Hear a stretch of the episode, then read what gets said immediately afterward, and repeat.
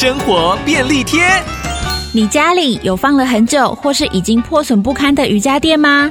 先别急着丢掉，它还有许多用途。首先，把瑜伽垫清洗后裁切成小块，粘贴在桌角、椅子脚下，可以避免摩擦刮伤瓷砖或木地板，也可以改善桌脚不稳的问题。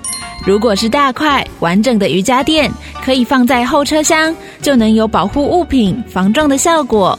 另外，瑜伽垫的活用方式还可以做成隔热套、杯垫，或是重叠多层作为椅垫使用，甚至能做成简易笔垫防震包。快把这些瑜伽垫再利用的方式学起来吧！